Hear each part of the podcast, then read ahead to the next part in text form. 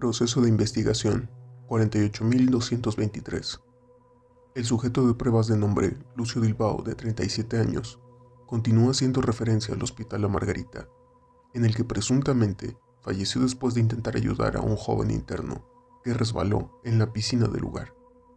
Durante varias sesiones, se intentó situar al sujeto en su contexto actual, partiendo de su nombre y el presente proyecto REMI, en el que participa bajo los términos indicados y por los que se decidió su ingreso al programa. Tras los procedimientos en la administración del suero sintetizado, el sujeto había repetido la misma narrativa hasta hace una semana. El señor Dilbao mostró cambios sin precedentes en sus antiguas pruebas, identificándose ahora y bajo el aumento de la dosis suministrada como Russell Moldinari, encargado del mantenimiento del ala sur del mismo hospital mencionado en sesiones previas.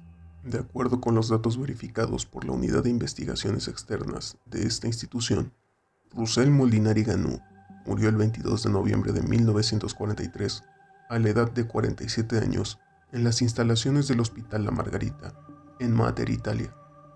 Los reportes preliminares lo determinaron como sospechoso del asesinato de Bruno Bagili, un joven paciente de 10 años, cuyo cuerpo fue encontrado ahogado y con fuertes indicios de forcejeo. El caso se extendió tras las entrevistas realizadas al personal e internos que expresaron Moldinari solía pasar en repetidas ocasiones con el joven interno, en la zona donde ocurrió el suceso. Además, Agregaron que Molinari había tenido varios reportes anteriormente en los que se le veía con el interno fuera de las zonas asignadas y sin permisos por parte del recinto. Finalmente, estos reportes no fueron encontrados en los registros del hospital, haciendo que el caso se determinara como un trágico accidente en el que dos personas perdieron la vida aquella tarde. Durante el desarrollo del proyecto Remy, Lucio Dilbao se ha mostrado cooperativo en todo momento expresando su desconocimiento sobre el lugar y personas mencionadas, así como todos los datos que se registran en el estudio. El proceso hasta ahora indica que el sujeto de prueba se mantiene receptivo al suero DT90, la fórmula que se desarrolló para aumentar la capacidad instantánea en la memoria, y que hasta ahora parece detonar enlaces neuronales con resultados impredecibles en cada uno de los pacientes. El señor Dilbao parece compartir un perfil personal similar al mencionado con Russell Molinari, pese a que este último se registró muerto hace años atrás y del que casi es imposible su relación, dado que los registros indican que no hay ningún tipo de parentesco. Además, revisando la entrevista del señor Dilbao, que realizó para postularse en este ejercicio, jamás ha viajado fuera de Volvo a Brasil, lugar donde están las instalaciones de este proyecto. Hasta el momento, el sujeto de pruebas de Ilbao ha otorgado datos en los que se sitúa de manera intermitente, como Russell Moldinari, expresando cuando esto ocurre el incidente en la Margarita, así como mencionando zonas de la institución en las que dice laborar y que ahora se encuentran en ruinas. Considerando la idea de que toda opción tiene un valor posible, me atrevería a decir que de alguna forma el DT-90 ha potenciado un enlace entre Dilbao y la conciencia de Molinari en algo más que un país a otro. El DT90 tiene un latigazo en su efectividad de 10 a 15 minutos en usuarios, sin que se necesite aumentar aún más la dosis para prolongar el efecto.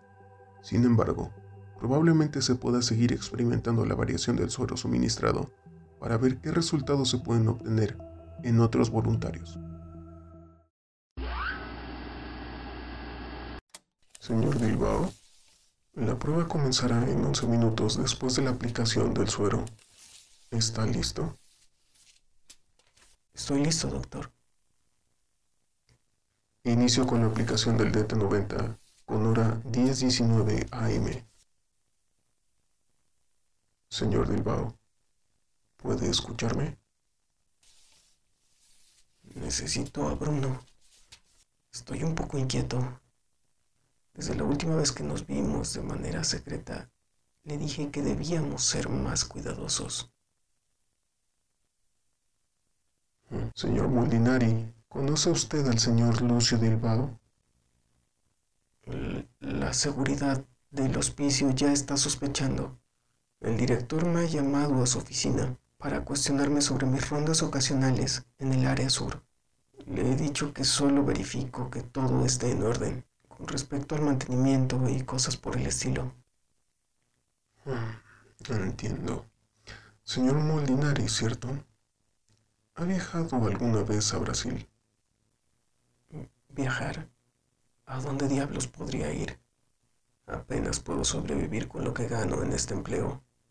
Además, no puedo apartarme de Bruno. No en este momento. Entiendo. Parece tener problemas en su trabajo. Verá, soy médico. Quizá podría ayudarle. Aquí todos hablan. Siempre de lo mismo. Puras mentiras.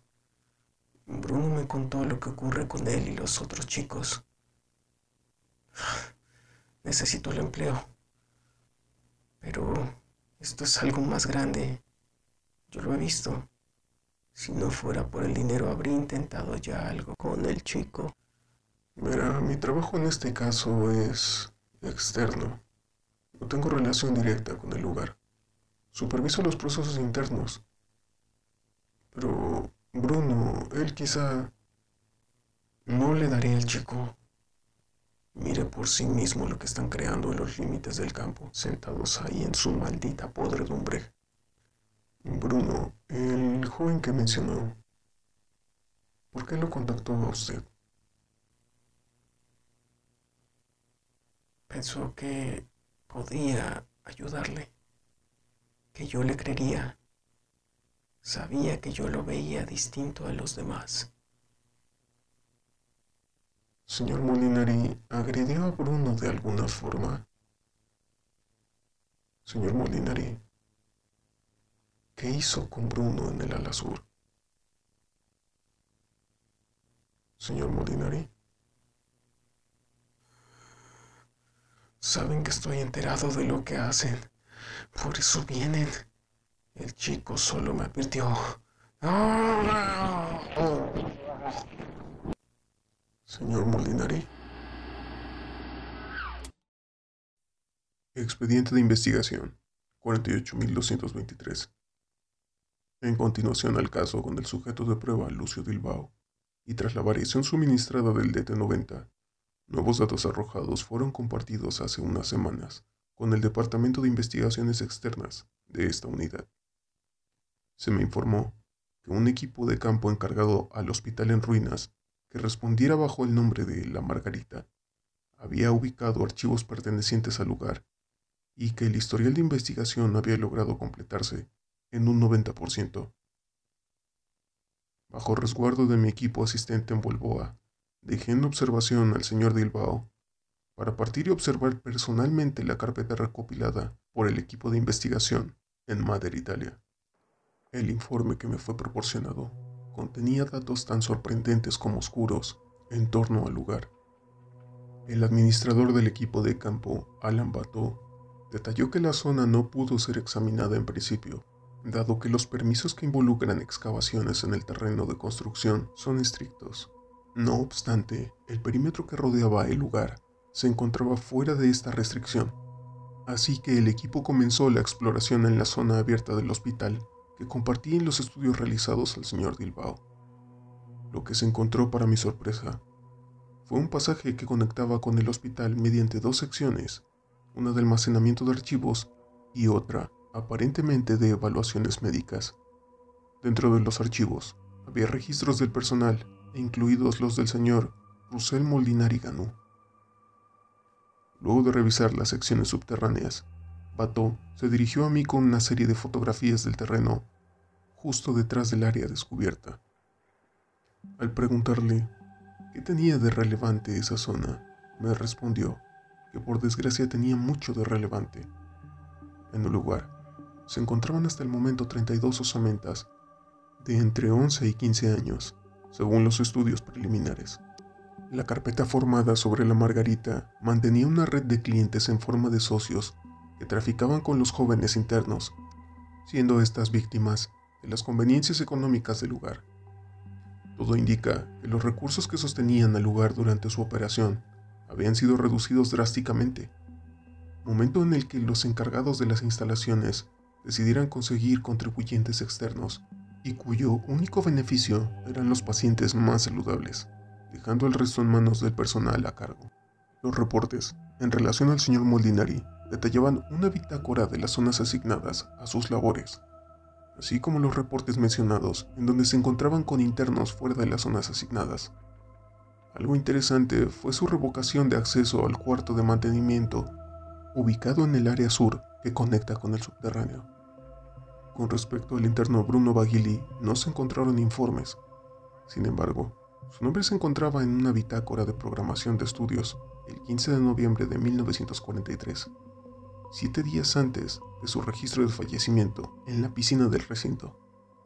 Según el hilo de la carpeta, Moldinari tenía conocimiento del funcionamiento turbio del lugar, situación que intentó apartar de su mente con el fin de mantener su empleo. No fue sino hasta que el joven Bruno le intentó advertir que vendrían también por él, que ocurrió el accidente de la piscina en la que Bruno resbaló mientras escapaba. Molinari intentó ir a su rescate, y ahí fue que el personal de seguridad aprovechó para ahogarlo hasta su muerte. Lo siguiente fue acusar al señor Molinari de conductas pedófilas y justificar así la muerte y lesiones en el cuerpo del interno, con el fin de frenar las investigaciones sobre el lugar. La carpeta contenía un nuevo informe para actualizar los registros del lugar, exponiendo una versión de los hechos y que terminó por agilizar la demolición por parte del personal gubernamental. A mi regreso a Bolboa, revisé de nuevo toda la investigación citada, analizando los datos del sujeto en pruebas, Lucio Dilbao. Me permití compartir el caso a mi colega con base en la zona norte de la ciudad.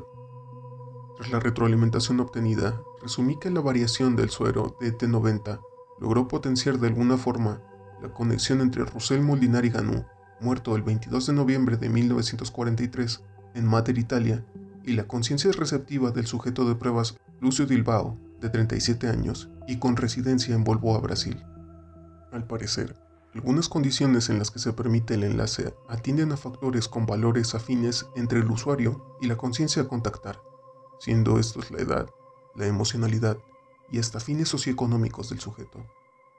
Lucio Dilbao no volvió a expresar datos durante las pruebas bajo el nombre de Russell Molinari, luego de ser publicado el informe en Italia. Algo que sugiere la conciencia conectada se mantiene activa mientras el acto que la atormenta no encuentra alguna resolución. Las pruebas con Dilbao tienen una respuesta más ágil desde que dejó de expresar datos del informe, aunque su progreso en torno al suero requiere una investigación multidisciplinaria.